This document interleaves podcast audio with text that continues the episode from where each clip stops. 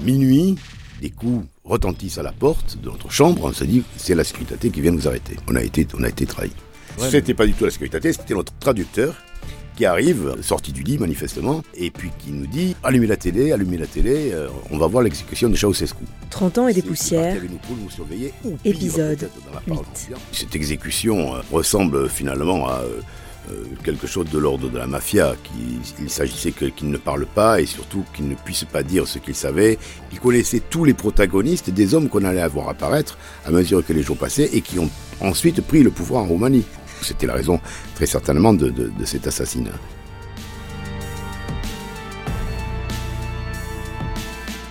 décembre 1989. Après Arad et Timisoara, Ivarte et ses collègues grands reporters s'enfoncent au cœur de la Roumanie, où les rumeurs les plus folles courent sur la famille Ceausescu qui vient de quitter le pouvoir. Mais le soir de Noël, l'actualité va les rattraper. Bonjour Yves. Bonjour Jean-Pierre. Alors, nous allons laissé du côté de Timișoara, reparti vers la Hongrie et de nouveau euh, en route vers la Roumanie, euh, la petite ville d'Arad, sur, le, sur ce qui est un front, en fait, euh, finalement, à ce moment-là, où, où beaucoup de rumeurs circulent. Euh, Arad, c'est la première grosse ville euh, après la frontière euh, de, euh, hongroise quand on vient de Szeged. Et, donc on est revenu, on était revenu en Hongrie parce qu'on pouvait passer les papiers que, par que, par la Hongrie, on pouvait plus les passer en Roumanie, les communications étaient coupées. Et donc on, revient en Roumanie pour continuer notre notre enquête. Donc on sait on sait que Ceausescu euh, s'est enfui, mais on ne sait pas où il est. On suppose, euh, enfin, la rumeur raconte qu'il est en train de préparer une contre-attaque avec des troupes secrètes. On entend tout et n'importe quoi. On imagine qu'il y a des. on- la rumeur dit également que Kadhafi lui prêterait des miliciens. Euh, la rumeur dit qu'il a des, des sou- souterrains secrets. On ne sait pas si on doit y croire ou pas. En fait, tout ça est dans le même registre que, que l'immense mensonge de Timisoara qu'on a raconté lors du podcast euh, précédent. Et pendant ce temps-là, les combats continuent. Mais les combats continuent sporadiques, beaucoup moins violents que la première nuit, mais il y a des tirs de temps en temps, on dit qu'il y a des morts, etc. etc. et euh, on rentre à Arad parce qu'on voudrait partir euh, à l'intérieur du pays. On a entendu parler de combats très violents qui s'étaient déroulés à Sibiu, euh, au centre de la, Roumanie, et Sibiu avait pour particularité d'être le fief du fils des Ceausescu, de- du fils de Nicolas et Elena Ceausescu, et qui, était gouverneur de la province de Sibiu, euh, où se murmurait également sur lui des horreurs dignes de Dracula, à peu près, pour, être, à peu près, sans, sans, sans euphémiser l'histoire. Euh, en fait, bon, euh, le fils de Ceausescu était un tyranno de province, mais la rumeur lui a prêté, et les histoires lui ont prêté bien plus qu'il n'a pu en faire. Donc on se, on se prépare à partir, c'est le jour de Noël, c'est le 25 décembre, on, on a une voiture hongroise, on a ses essences, donc on est pareil, et Toujours avec le même équipage. Hein. Euh, alors, toujours Jean-Jacques Jean Mével et Frédéric, le photographe qui, qui nous suit, qui travaillait à l'époque pour une ONG. Et on, nous faut un traducteur. Or, dans l'hôtel qui, était, qui servait grosso modo de QG, c'était le seul truc où on pouvait un peu boire une bière potable, euh, enfin même simplement une bière, et en mangeant un bout de salami, parce qu'il y avait, pratiquement, euh, peu de restaurants. Les, euh, l'armée, les soldats nous disaient faites attention dans les rues, vous pouvez, il y a des, y a des tireurs euh, isolés, euh, euh, vous pouvez, vous, ça peut tirer à tout moment. Bref, donc ils nous disent, y a, en revanche, il y, a, un petit restaurant qui a ouvert, c'est au premier étage dans une petite rue derrière. Donc on y va. Effectivement, il y a un restaurant où on mange à peu près convenablement, et il y a quelqu'un qui, se, qui arrive et qui dit, voilà, euh, qui parle anglais, euh, qui bafouille le français et, et- et qui parle à peu près l'anglais et qui nous dit Je sais que vous êtes journaliste euh, français, je crois que vous voulez partir à Sibiu. Si vous voulez, je peux vous accompagner si vous me payez. euh, très bien. Et donc, on part avec, avec un type qui a l'air très très sympathique, très costaud, émane direct aussitôt de lui une sorte de euh, d'a- d'assurance. C'est- quelqu'un qui est qui, dont la, carrure, l'allure nous donne, confiance. Et en même temps, euh, on se dit il y a quelque chose de militaire chez lui, chez ce garçon. Mais bon, on n'en sait pas plus. Et nous partons en quatre dans la voiture. Et nous partons donc vers, euh, vers Sibiu.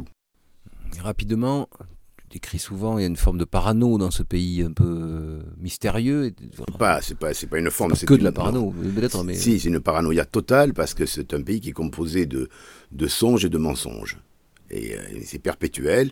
Donc on ne sait jamais véritablement si ce qu'on vous dit est vrai. Autant, c'était curieux, c'est dans des situations souvent confuses, qu'on venait de connaître à Berlin, qu'on venait de connaître à Prague, on, arrivait à, peu près à recouper les informations qu'on nous donnait. En Roumanie, c'était impossible, tellement elles étaient contradictoires, parfois farfelues, parfois extraordinaires, mais euh, comment savoir? Votre nouvel ami, du coup, euh, vous n'avez pas des doutes euh, rapidement sur ce qu'il est vraiment ou ce que vous pensez qu'il peut être On commence à avoir des doutes dans la voiture, on, roule tranquillement donc vers, vers, vers Sibiu, et puis on lui dit, mais il avait la carrure qu'il avait, naturellement, je, moi je lui pose la question, je lui dis, mais tu, as, tu as joué au rugby? Il me dit un peu, mais très peu, parce que j'ai beaucoup fait d'aviron. Ah bon, je lui dis, t'as fait de l'aviron, mais où tu as fait de l'aviron? Il me répond, j'ai fait de l'aviron euh, au Dynamo de Bucarest. Alors là, avec euh, Jean-Jacques Mével, on se regarde, les gens m'ont ennuyé parce que le Dynamo de Bucarest, c'est tout simplement l'école de la police. Donc, s'il est de la police, il doit être de la sécurité. Donc, on se dit, on est avec un type de la sécurité qui, est, qui est parti avec nous pour nous surveiller, ou pire, peut-être dans la paranoïa ambiante, pour nous tuer. Bon. Donc, euh, mais, mais là, vous êtes, vous êtes parti avec lui. il est parti avec lui. Et bon, donc, on continue dans un silence qui commence à s'installer, devient de plus en plus, euh, euh, de plus en plus épais. Et on est arrêté à un contrôle de l'armée qui nous dit ne roulez pas cette nuit, ça peut être dangereux. On ne contrôle pas toute la route. Il faudrait que vous dormiez. Il y a un village, enfin une petite ville juste avant, qui s'appelait Vlada, je crois. Et arrêtez-vous là. Et il y, y, a un hôtel. Bon, donc on s'arrête dans, dans cet hôtel où on tombe sur deux journalistes autrichiennes euh, qui avaient récupéré euh, à Vienne une, Roumaine dont on devine très rapidement que son président métier n'était pas véritablement traductrice, mais qu'elle avait de toute autre fonction. Euh, et c'était assez facile à deviner. Donc, euh, on, on, dîne avec ces, deux Autrichiennes, leur traductrice, notre traducteur, etc. Et puis, euh, euh, on, monte dans les chambres parce que les soldats nous disent fermez toutes les fenêtres, ne laissez aucune lumière il n'y avait rien à faire, donc euh, on va se coucher à 8 heures. Et à ce moment-là, la télé, enfin, la télé qui retransmettait des, des champs militaires euh, en boucle s'arrête, et un présentateur arrive, euh, apparaît à la télé et dit le, le, couple Ceausescu, Nicolas et Ceausescu, Elena Ceausescu, ont été arrêtés. Ils ont, ils ont été arrêtés aujourd'hui, ce qui s'avérera faux. Ils ont été immédiatement. Ils ont bien été arrêtés, mais il y a bien plus longtemps que ça. Bien plus longtemps. Ils étaient en fait, ils avaient été arrêtés aussitôt et, mis, mis, au secret.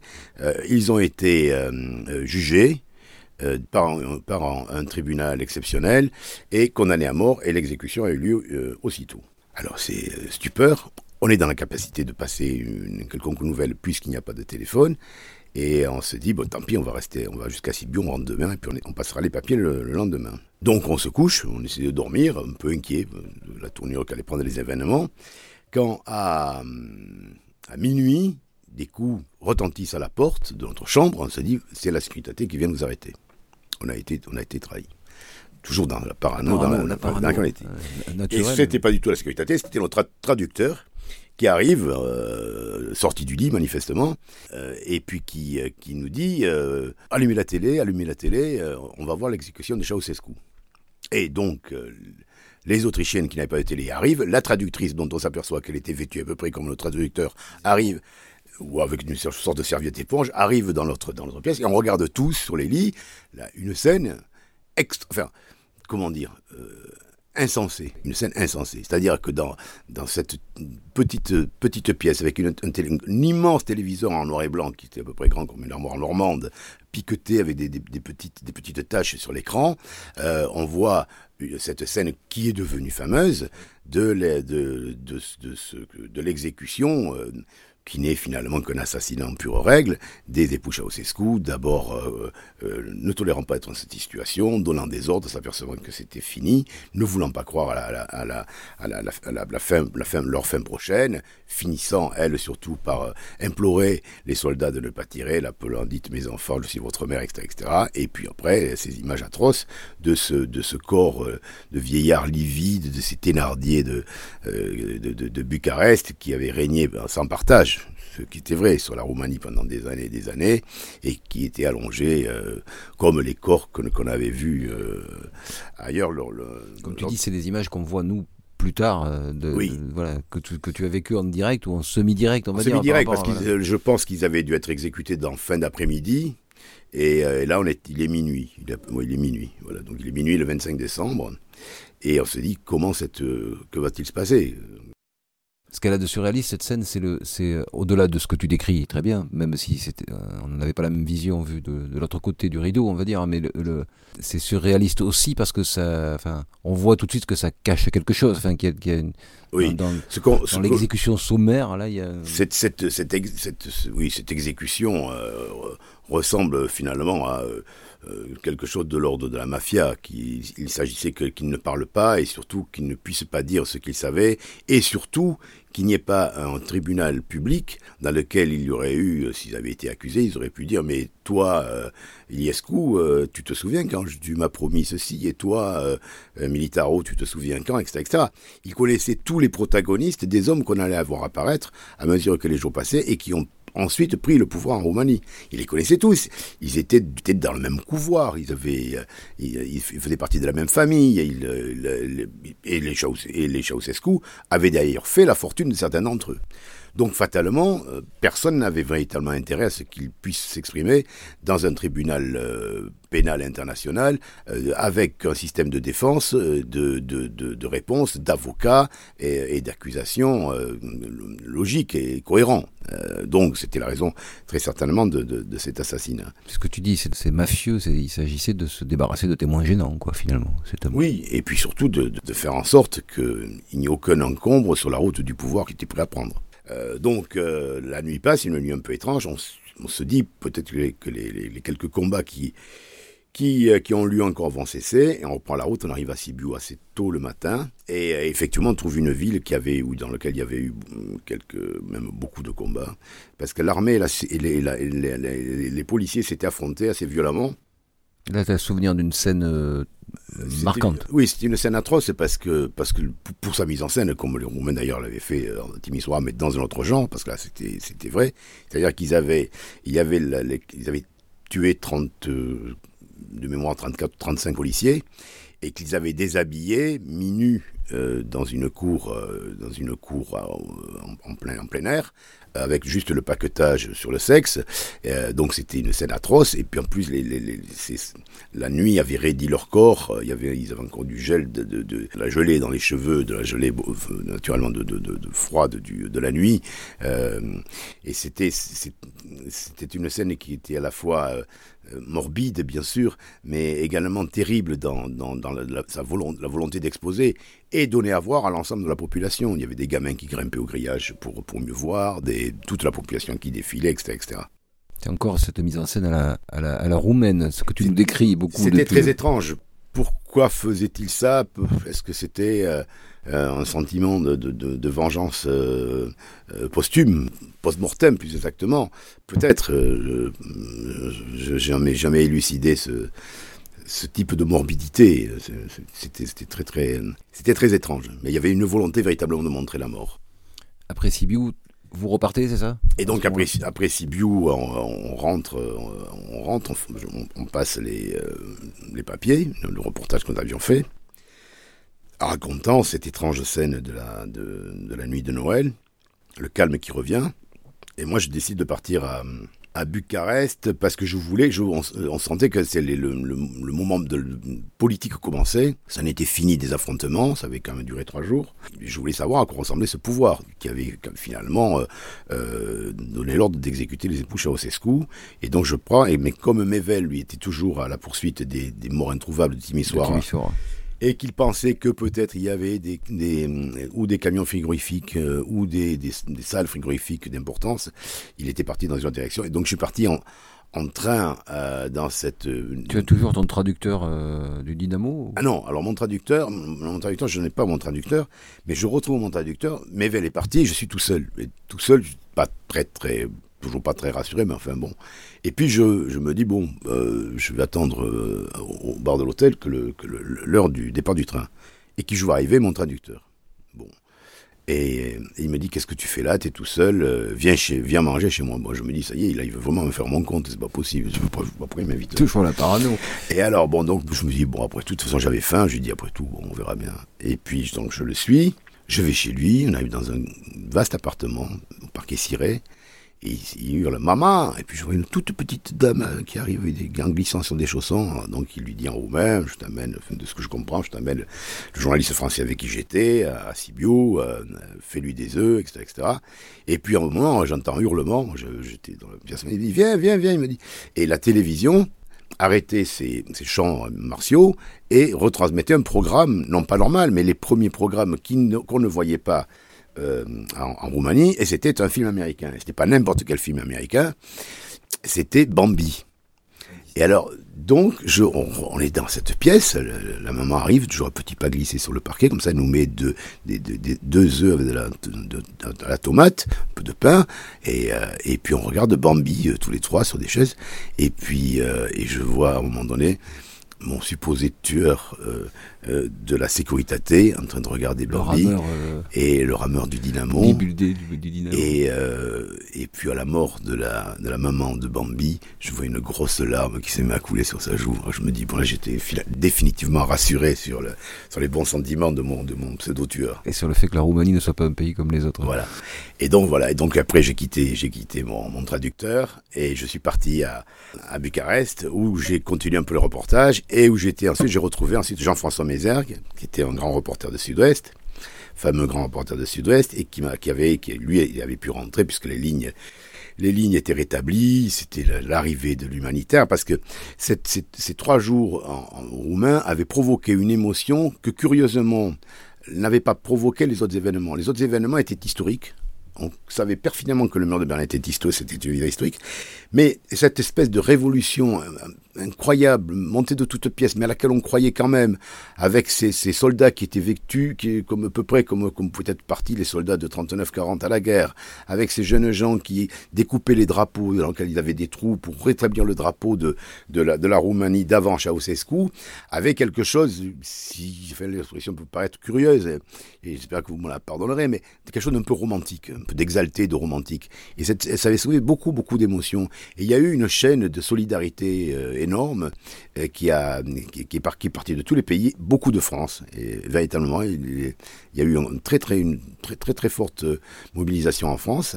Et donc, il y avait des, des, des, des avions qui arrivaient avec déjà des, vêtements, euh, de, de la nourriture. il y avait des espèces de tontines qui se créaient pour les, pour les Roumains, etc. etc. Et donc, Jean-François Jeff était arrivé. On a travaillé deux jours ensemble. On je suis rentré à Paris. Ton dernier reportage, c'est quoi? C'est tu décryptes un peu le, le politique. Enfin, dernier reportage, je raconte le euh, que j'avais pas mis d'ailleurs dans la, dans, la sélection là pour le pré Albert Londres. Je raconte le, une scène assez euh, très très très étrange qui ressemblait, qui, était qui n'était qu'une délation et dans lequel un, individu était apostrophé, apostrophé, dans un bar en disant Toi, tu es le commandant qui m'a dénoncé. Ça se terminait en pugilat et puis finalement, le type était arrêté et partait. Manifestement, c'était un règlement de compte dont on ne peut pas savoir une fois de plus de la, véracité. Qui, avait raison, qui, avait raison, qui a raison et la véracité de, des accusations. Et donc, euh, on. Euh, je, rentre à, je rentre à Bordeaux. Euh, J'ai reposé un peu, parce qu'en fait c'était ça, Jean-François venait te relayer quelque part. Un peu, hein, peu, oui, c'est vrai, moi j'étais crevé parce que j'avais un peu ras-le-bol quand même. Enfin bon, j'aurais pu rester, mais enfin bon, de toute façon, ça, me tournait un peu en boucle. Euh, j'ai fait rentrer trois ou quatre jours après. Et puis, et puis il me dit, tu sais, il faut qu'on fasse un papier parce qu'on ne peut pas. Euh, il faut, il faut qu'on ramasse quand même toutes les incohérences que nous avons, euh, nous avons relevées. et avec un peu de recul, on va y arriver. Et donc, huit jours après, le, 8 janvier ou 7 janvier, le, dans Sud-Est Dimanche, on avait fait les dix questions clés sur la Roumanie, dans lesquelles on commençait à dire, on commençait vraiment à, poser des, questions troublantes. Quelle était véritablement cette révolution? Il y avait eu une révolution, il y avait eu des morts, mais qui l'avait, qui, quels étaient les commanditaires, quels étaient les bénéficiaires? C'est comme ça qu'on a commencé à, s'intéresser à. Je sais que c'est un papier dont tu es un peu fier et tu as raison de l'être parce que je pense que à vous deux, vous aviez. Euh, non, j'en suis, fier. Oui, bien sûr, bien sûr. rétrospectivement Et rétrospectivement, non. de lire ce papier 30 ans après. Quand, quand, on a, quand on a décidé de faire ces podcasts, quand j'ai relu, je, me, je vais oublier que aussi rapidement, on avait eu des doutes. Et on n'était pas les seuls. Ce pas, pas j'ai fait moi. C'était l'ensemble des reporters qui étaient partis là-bas étaient rentrés en se disant mais, mais qu'est-ce qui s'est passé? Quel est, ce rêve éveillé dans lequel on a été plongé. Et, donc, on a commencé à poser les questions.